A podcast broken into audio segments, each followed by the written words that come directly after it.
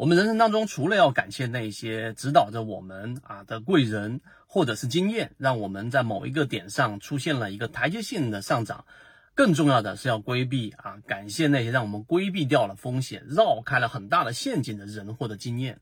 那后者很少人会很重视，但实际上对我们的这种成长或者在交易过程当中极为关键。今天我们用三分钟给大家讲一讲，在一波行情调整之后，那这个市场当中，我们哪一种类型的标的最优先启动，也是我们布局的关键。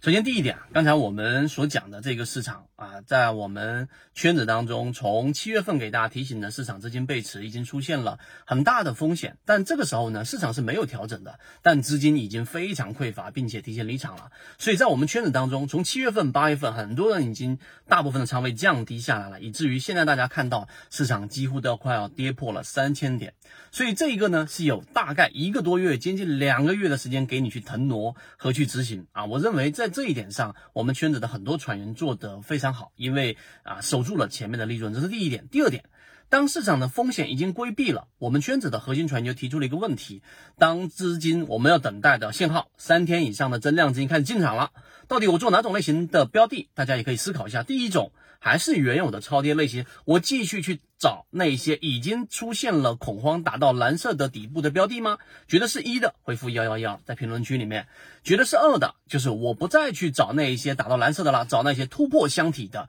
强势的，这是第二种。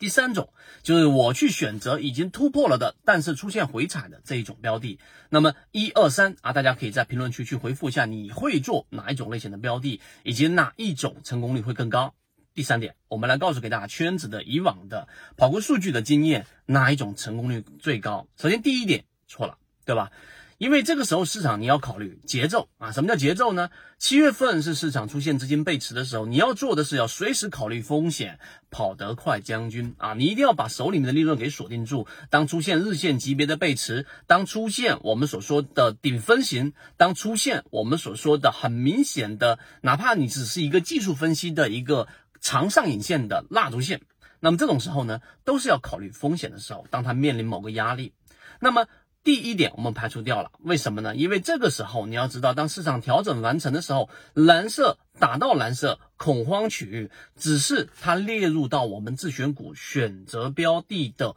原因，也就是说，第一类型买点可能极少的仓位，一成都不到的仓位底仓在这里啊。另外我们要关注的是什么呢？就是它的修复能力。我们要关注的是，当打到蓝色之后，它的表现，以及蓝色区域是不是达到了我们说的半年线跟年线这个位置止跌了？如果是好，我们看它后面的修复。所以就回到第二选项跟第三选项。第二选项就是出现了快速的拉升，然后进行了突破，哪怕是突破了第一个形成的这一种啊小中枢，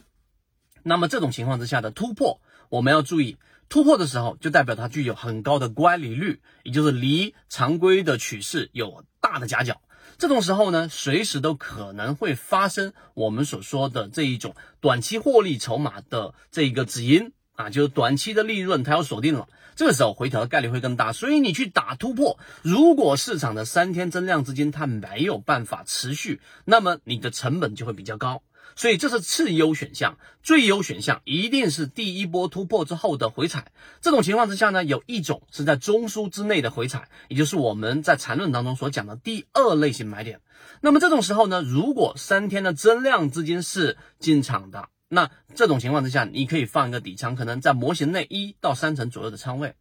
那么第二种呢，就是刚才我们所说的，当市场三天增量资金的时候，它是形成了一个中枢啊，它过程当中是有过一次的回踩，并且修复。那么这种情况之下呢，就是我们说突破了中枢之后的回踩，也就第三类型买点。啊，那这种情况之下的成功率就会更高，确定性也会更高，并且你以一个五到七个交易日啊左右的一个短线波段操作的这种操作抽机去做一个我们所说的中型的仓位，因为这个时候市场已经 OK 了，加上标的的这一种突破啊力度也 OK 了，然后回踩踩了站稳了，代表它下方的筹码的支撑是 OK 的。如果再结合我们所说的这一种均线支撑，例如说常说的半年线或者年线。这个位置的成功率就会更高，所以我们讲到这里，你就知道这个是实战，而且你确定的操作方向决定了你的成功率。是不是非常有价值？这一条视频，我觉得大家可以认真去做这样的一个分类，然后我们后面的市场还会不断的跟随给大家去观察。